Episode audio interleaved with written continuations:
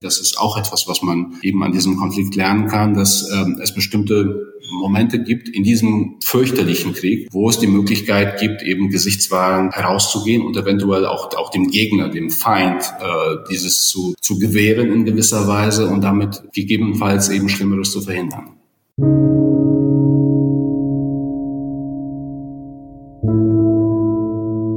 Krieg und Frieden der Podcast zur Furche-Serie.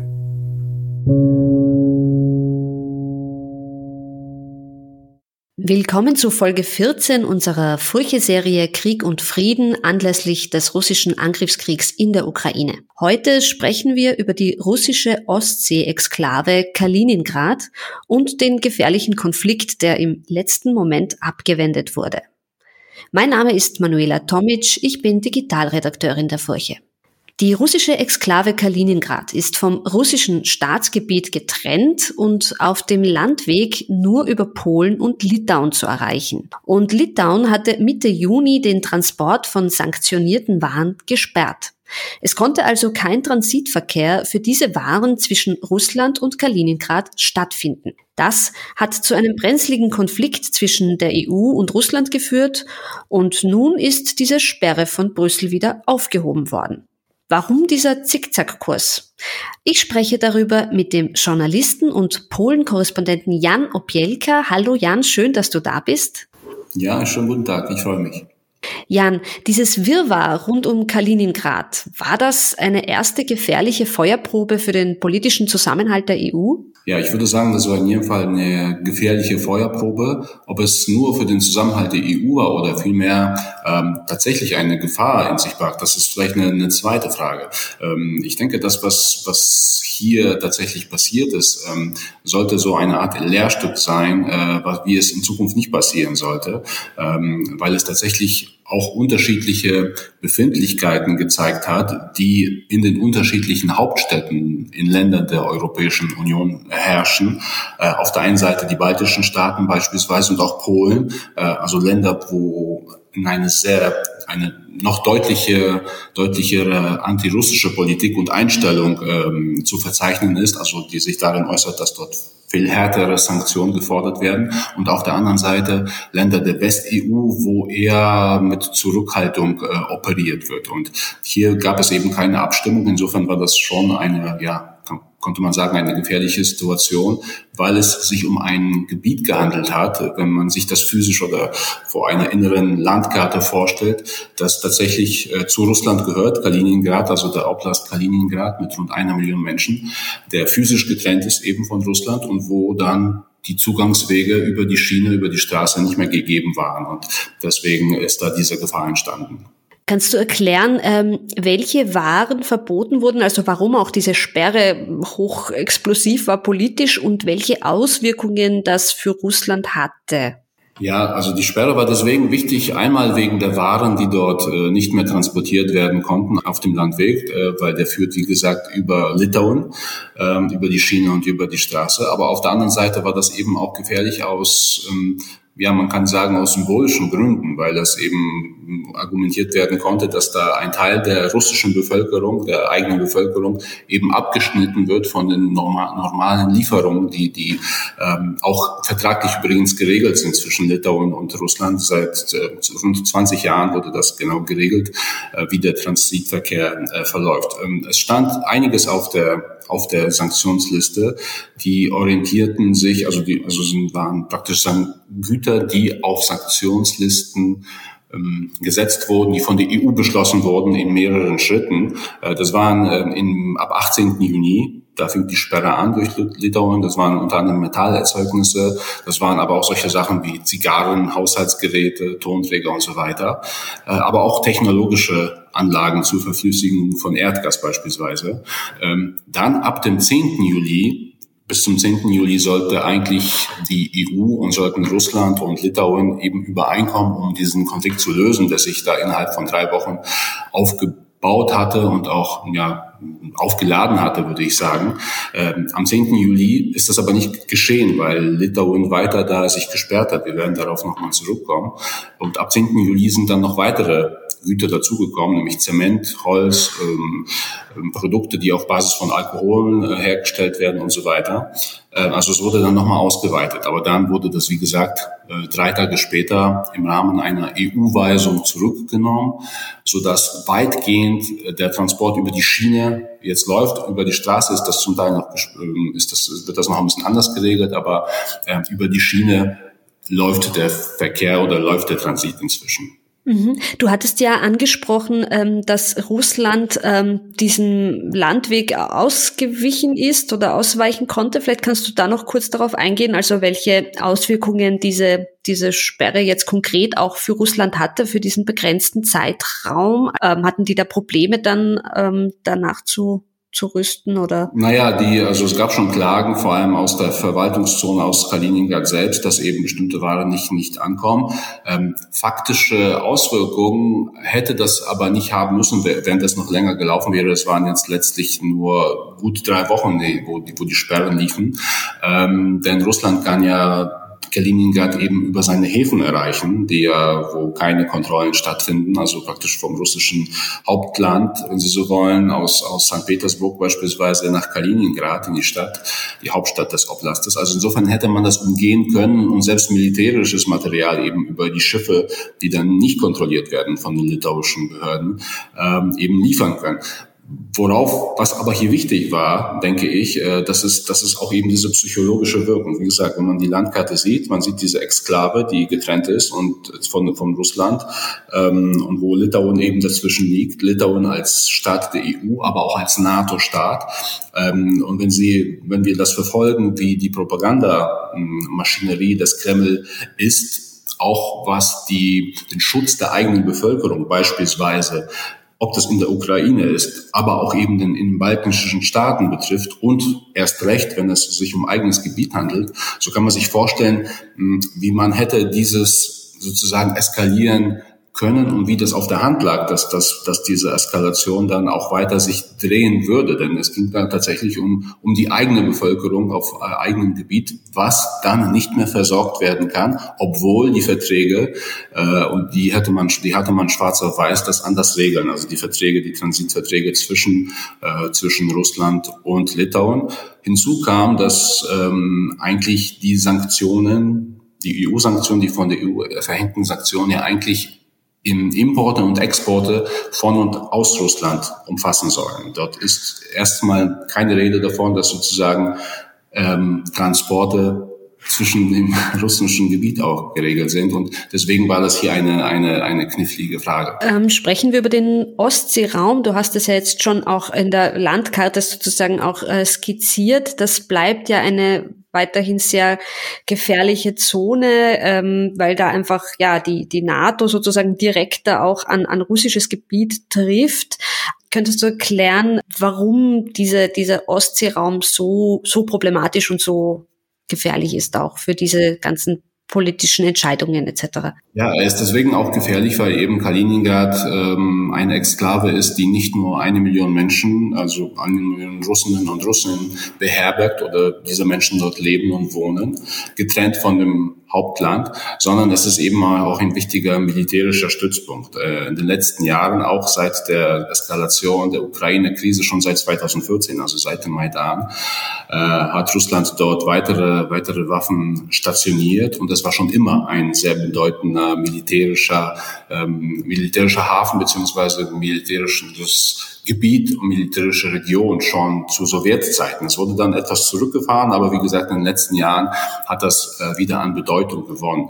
Ähm, das ist der eine Punkt. Der andere Punkt ist der, dass natürlich jetzt die Beschlüsse gefallen sind, dass Schweden und auch Finnland der NATO beitreten können und wahrscheinlich in den, ja, in der nächsten Zeit, in den nächsten Monaten oder zumindest in absehbarer Zeit es wohl auch tun werden. Und wenn wir uns wieder die Landkarte dieser Region, dieser Ostseeregion vor Augen halten, ähm, dann ist sozusagen der Zugang Russlands zum Baltischen Meer, also zum, zur Ostsee, ähm, verläuft von St. Petersburg Richtung, Richtung Westen. Und wenn Finnland dann beitritt, äh, der NATO, dann verläuft dieser Seeweg aus Russland, beispielsweise nach Kaliningrad, aber dann eben in die Ostsee und aufs offene, auf den Atlantik, eben zwischen zwei NATO-Staaten. Das ist sozusagen dieser finnische Meerbusen, wie es dort heißt, dieser Meerenge, wird dann äh, von Finnland und von Estland und damit faktisch von zwei NATO-Staaten kontrolliert. Insofern muss meiner Meinung nach jede Handlung, die diesen diesen Ostseeraum betrifft, mit sehr, sehr viel Bedacht ähm, durchdacht werden, äh, was man dort tut. Also man, wenn die EU solche Kurzschlüsse, Kurzschlussreaktionen ähm, oder auch die Mitgliedsländer wie Litauen solche Kurzschlussreaktionen ähm, vollziehen sollten, dann muss man, muss man damit rechnen, dass das eben zur Eskalation beitragen kann, weil das eben schon ein sehr sensibler Raum ist und so, so insofern, wenn der Krieg nicht weiter eskalieren soll, man dort sehr vorsichtig sein muss. Insofern ist der Ostraum so bedeutend. Du erklärst ja auch ähm, in deinem Rückblick auf die Ereignisse, dass die EU-Führung, und das ist ja spannend, anscheinend nichts wusste von dieser geplanten Sperre ähm, von Litauen des äh, Transitverkehrs. Ähm, wie konnte das passieren? Und ähm, vielleicht auch noch in Hinblick, ähm, warum hat denn Litauen da diesen, diesen eigenen Weg sozusagen gewählt äh, und, und diese, wie du sagst, auch Kurzschlussaktion überhaupt gesetzt? Naja, ich glaube, also ähm, einmal rein technisch, ähm, das haben Kollegen von der Süddeutschen Zeitung äh, die Recherchen ähm, vollzogen und herausgefunden, dass eben diese Entscheidung, Litauen hatte Anfang Juni eine Weisung angefragt in der EU, in der EU-Kommission, ähm, wie es damit zu verfahren, also wie es verfahren soll, weil ja eben die Sanktionen bestehen, aber eben diese sanktionierten Güter eben durch litauisches Gebiet, äh, eben durch den Transitverkehr transportiert werden. Und da kam die Weisung aus der EU, dass man blockieren soll. Allerdings, äh, wie gesagt, nach Recherchen beispielsweise der Süddeutschen Zeitung, ähm, kam heraus, dass diese Weisung nicht von der obersten EU-Kommission Führung sozusagen äh, gegeben, stattgegeben wurde, sondern von unteren Ebenen, auf die sich dann die literarische ähm, Führung bezogen hat. Ähm, und das ist etwas, das ist das, was ich meinte, wenn es so tatsächlich passiert ist, dass das natürlich in Zukunft nicht passieren kann, dass solche brisanten Fragen ähm, eben von einer unteren Hierarchieebene innerhalb der EU oder auch innerhalb der, der einzelnen Mitgliedsländer äh, gefällt werden, weil sie natürlich sehr weitreichende Folgen haben können äh, und zur Zuspitzung äh, beitragen können. Das ist der eine Aspekt. Der andere Aspekt ist, dass man im Westen der EU oder in westlichen Hauptstädten und auch in Brüssel sehr, sehr genau zur Kenntnis nehmen sollte und zur Kenntnis nehmen muss, dass die Befindlichkeiten gegenüber Russland in den baltischen Staaten, aber auch beispielsweise in Polen ähm, nochmal äh, eine Prise schärfer sind gegenüber Moskau, gegenüber dem Kreml. Bei den in baltischen Staaten ist es nochmal eine andere Geschichte, weil wie Sie ja wissen, die baltischen Staaten bis 1990, 1991 äh, zur Sowjetunion äh, gehört haben und beispielsweise in Litauen, also dieser Loslösungsprozess auch nicht unblutig war. In Litauen hat es einige hundert äh, Menschenleben gekostet in diesen Jahren. Äh, und insofern ist diese, diese diese Antagonie, dieser Antagonismus natürlich auch nachvollziehbar und dass man da sozusagen auch rein sozialpsychologisch ähm, sozusagen sticheln will, ist sogar nachvollziehbar. Es ist nur die Frage, und das ist diese, diese, dieser wichtige Aspekt, dass man das zur Kenntnis nimmt im Westen der EU, und natürlich ähm, wohl überlegt, ob man diese Befindlichkeiten, die durchaus erklärbar sind und nachvollziehbar, zur Grundlage eigenen politischen Handelns nehmen sollte. Und das sollte man Meinung, meiner Meinung nach nicht tun, weil, weil das eben zur Eskalation führen kann, selbst wenn man sozusagen auf der richtigen Seite steht. Äh, es ist ja keine Kunst, wenn man das so ein bisschen zynisch sagen kann, auf der richtigen Seite zu stehen und dann Entscheidungen zu treffen, die aber äh, so weitreichende Folgen haben können, dass wir, dass wir sie lieber nicht fällen sollten. Und der Gewinn, das muss man hier in dieser Frage dazu sagen, dazu sagen ähm, von dieser Blockade, der war ja eigentlich fragwürdig, der war ja minimal, wie ich gesagt habe. Russland hätte oder hat diese, diesen Transitweg umgehen können, wenn es wollte, wenn es beispielsweise um den, um die, um den Export oder um die Weiterleitung von militärischem Material nach Kaliningrad gegangen wäre, hätte es das umgehen können. Also es war keine faktische Sperre, aber es hat eben psychologisch gewirkt und insofern war, war, war es das Risiko nicht wert einfach, ja. Also sozusagen, das ist der, der Hintergrund, um das zusammenzufassen. schlechte Abstimmung zwischen Litauen und der EU, nicht auf der richtigen Ebene und zweitens eben die, die besonderen Befindlichkeiten gegenüber Russland in den baltischen Staaten. Die Befindlichkeit äh, gegenüber Russland, äh, es geht ja auch hier um die litauische Innenpolitik, die ja auch mit dem äh, Krieg, mit dem Angriffskrieg in der Ukraine ja auch sozusagen äh, Politik machen möchte. Ähm, vor dem Hintergrund gab es ja auch diese Sperre. Ähm, ja, wie, wie kam es dazu? Also wie hat sich da die, die litauische Innenpolitik auch ähm, das Narrativ gedreht sozusagen oder verhalten? Ja, wissen Sie, also ich bin kein Experte für Litauen, das muss ich vorab sagen. Ich bin Polen-Korrespondent und beobachte natürlich, was in Litauen passiert. Allerdings bin ich kein ausgewiesener Experte. Ähm, allerdings ist es so, dass dort eine Mittelrechtskoalition am Ruder ist und ähm, es hat eine bestimmte, ähm, also ich sehe das in Polen, wie diese antirussische Stimmung, die ja auch berechtigt ist, wie ich, wie ich, wie ich auch betonen möchte, oder zumindest zum großen Teilen berechtigt ist, weil da müsste man ins Detail gehen, was vielleicht nicht berechtigt ist. Aber diese antirussische Stimmung ist berechtigt. Aber es ist natürlich so, dass jeweils die politischen, politisch Führungen, die politischen Führungen dies auch äh, zu ihren Gunsten oder zu ihrem Nutzen ähm, auslegen wollen, auch vor ihrer Wahlklientel, vor der sie stehen. In Polen ist es ganz deutlich sichtbar, dass beispielsweise die Regierung äh, der Opposition inzwischen vorwirft, dass sie in bestimmten Fragen ja auf die russischen Geheimdienste einfällt, dass sie russische Propaganda verfällt und so weiter. In Litauen war es so, dass die mit der Rechtskoalition eben dieses, diese Blockade verhängt hat. Und ähm, das ist dann nicht schwer, sich vorzustellen, dass es natürlich äh, wenn man mit bestimmten auch ähm, ja mit mit solchen starken Worten diese Dinge begründet und wenn man diese Geschichte, die gemeinsame Geschichte, die litauisch äh, sowjetische Geschichte oder litauisch russische Geschichte vor Augen hat, dass man dann mit starken Worten, Worten das untermalt und dann zurückzurudern, ist natürlich sehr schwer.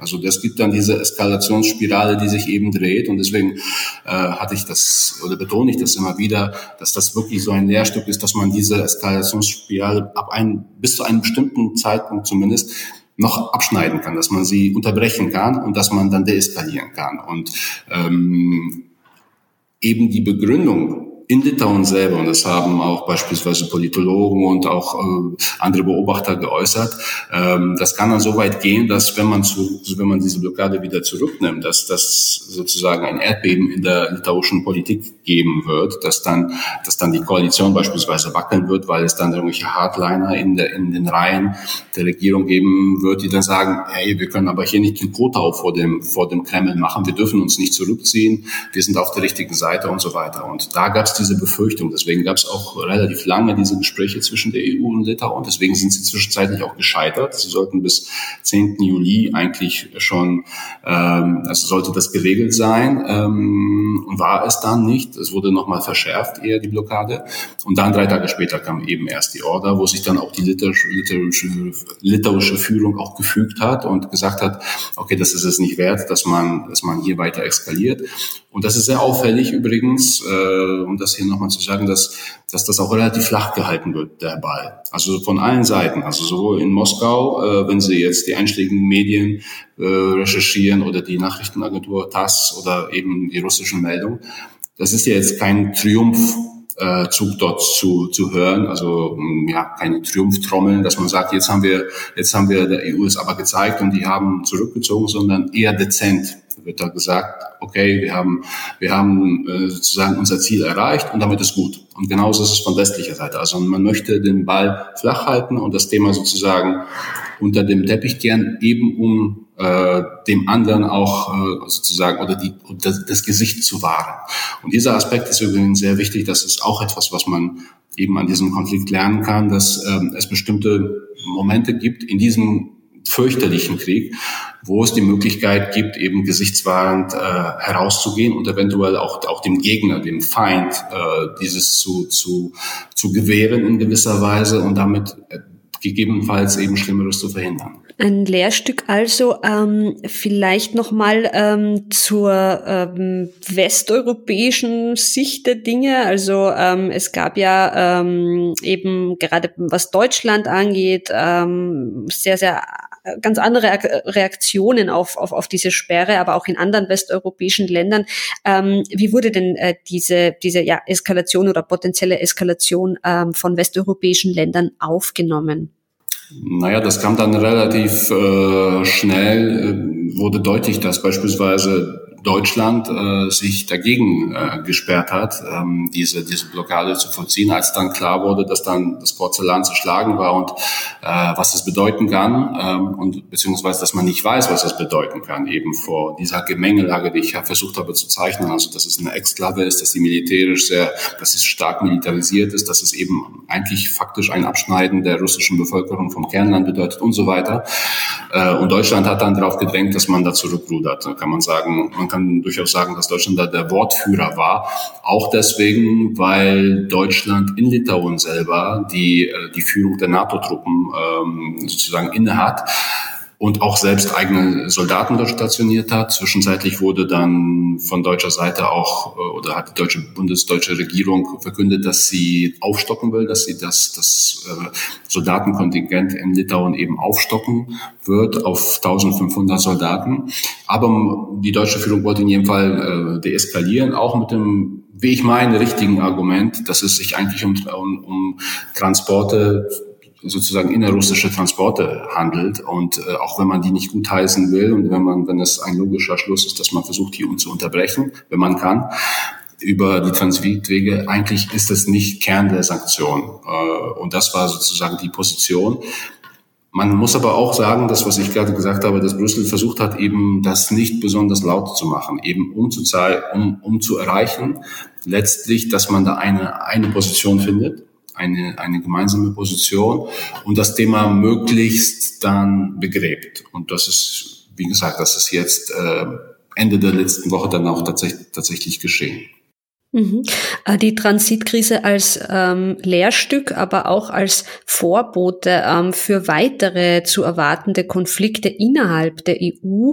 Welche Konflikte bahnen sich hier bereits an? Naja, ich glaube, da werden sich ganz, ganz viele Konflikte anbahnen. Ich fürchte es, ehrlich gesagt, dass das dass, dass noch so ein äh, man kann sagen, sozusagen zu den leichteren Konflikten gehört, also im Nachhinein zumindest kann man das sagen. Äh, also alleine der Disput zwischen Brüssel und den meisten EU-Ländern und Ungarn beispielsweise, was das, was die Lieferung von, von russischen ähm, Rohstoffen angeht, das ist da ein Beispiel, das sich verschärfen dürfte. Ein anderes ist äh, etwas, was so ein bisschen unter ferner Liefen läuft, aber auch wenn es natürlich bekannt ist, dass ähm, beispielsweise die griechischen Räder mh, mm, es erreicht haben über die griechische Regierung, dass die Transporte russischen Erdöls eben auch mit griechischen und damit faktisch EU-Tankern, wenn Sie so wollen, in andere Länder äh, vollzogen werden können. Ähm, es war so, dass die EU ursprünglich geplant hat, dieses zu verbieten aber den eben auf Druck, auf Druck der griechischen Regierung, das letztlich doch äh, möglich ist. Und heute ist es so, dass eben griechische Tanker zu einem großen Teil russisches Öl eben beispielsweise nach Indien befördern, das seine Einkäufe russischen Öls massiv gesteigert hat.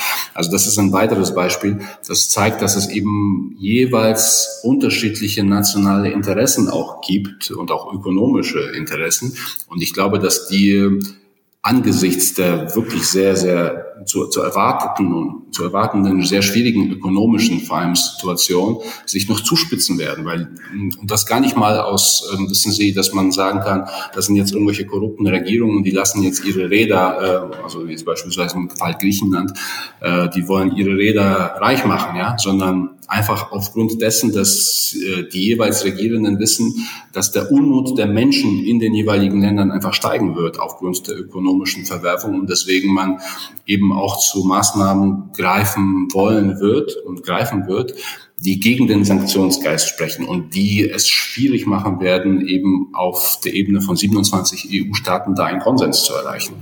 Äh, und das waren nur ein paar Beispiele, die ich Ihnen genannt habe. Und äh, ich glaube, das wird sich einfach verschärfen, so, solange der Krieg einfach weitergeht.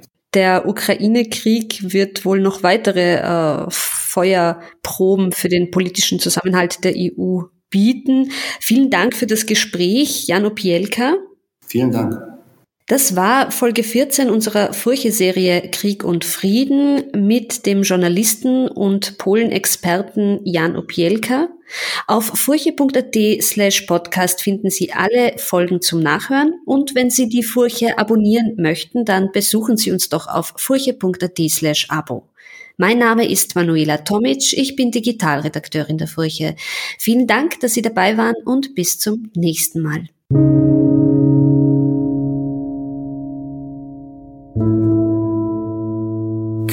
Und Frieden. Der Podcast zur Furche-Serie.